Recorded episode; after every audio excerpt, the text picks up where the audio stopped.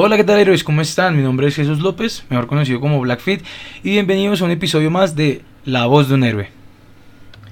En este episodio quiero hablarles de algo que hacemos a diario, que no le prestamos atención, sino que lo hacemos ya por inercia, y en realidad si lo hacemos, y entre más lo hagamos y más prestemos atención a eso, más vamos a vaciar nuestra mente y vamos a más a encontrar nuestro espacio interior para poder interiorizarnos, encontrarnos a sí mismo y así poder romper muchos paradigmas y muchas limitaciones mentales que tenemos para hacer ciertas cosas o para conseguir cosas que queramos o tomar acción en algo.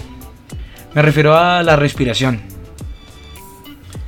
Con la respiración descubres el espacio interior creando vacíos entre el torrente de pensamientos.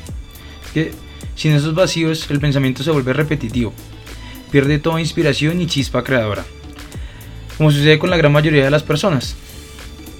La duración de estos vacíos en realidad no importa mucho, lo importante es que los crees. Unos cuantos segundos pueden bastar. Poco a poco se irán alargando por sí mismos sin ningún esfuerzo.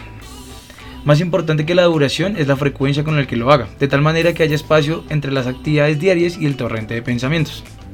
Alguien me mostró hace poco el prospecto anual de una organización espiritual grande. Al ojearlo me impresionó la gran diversidad de seminarios y talleres importantes que pueden haber. La persona me preguntó si le podía recomendar uno o dos cursos para que él lo tomara y mi respuesta fue que no sabía. Todos suenan muy interesantes, pero sí, pero sí sé lo siguiente, le dije. Tome conciencia de su respiración tantas veces como le sea posible. Cada vez que recuerde hacerlo, hágalo durante un año, dos años, tres años y será un medio de transformación mucho más poderosa que asistir a todos esos cursos y talleres. Y la verdad no vale nada. Es que al tomar conciencia de la respiración apartamos nuestra atención de los pensamientos y creamos un espacio. Es una forma de generar conciencia y si bien la conciencia plena existe, ya como no manifiesta, estamos aquí en el mundo para traer la conciencia a esta dimensión. Y es que es tan sencillo, o sea, simplemente tome conciencia de la respiración, note la sensación de respirar, sienta cómo el aire entra y sale de su cuerpo, note cómo se expande y se contrae ligeramente el pecho del abdomen al inhalar y el exhalar. Una respiración consciente basta para abrir algo de espacio en medio del tren interminable de pensamientos. Una respiración consciente y dos o tres todavía más, varias veces al día es una manera excelente de traer espacios a la vida. Aunque medite con la atención, con la respiración durante dos horas o más, la respiración va a ser mucha mejor transformación. Porque lo demás son solo recuerdos o anticipaciones, es decir, pensamientos. Y si lo piensas un poco más, respirar no es algo que hagamos, sino algo que presenciamos mientras sucede. La respiración sucede espontáneamente, o por inercia, como lo suelen conocer.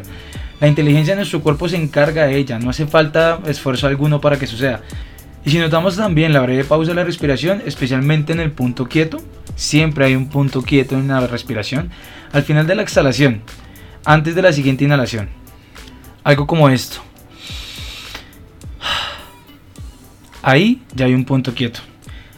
La respiración de muchas personas es superficial, prácticamente solo lo hacen para sobrevivir, contrariamente a lo que debería ser.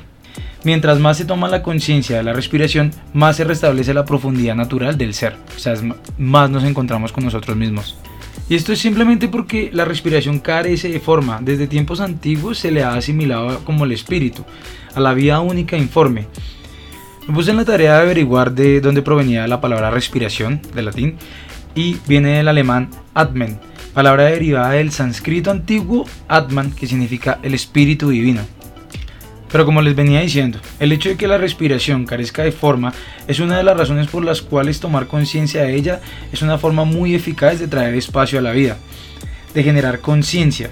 Es un objeto de meditación excelente precisamente porque no es un objeto y carece de forma. La otra razón es que la respiración es uno de los fenómenos más sutiles y aparentemente insignificantes, o sea, lo más mínimo, lo que se hace por inercia para sobrevivir que según el filósofo Nietzsche es el ingrediente para la felicidad. Gracias por escuchar otro episodio de La Voz de un Héroe. Nos vemos en otro episodio. Y mientras tanto, sigamos en contacto en redes sociales. En Instagram y en Facebook aparezco como black.fit y en YouTube me puedes encontrar como blackfit.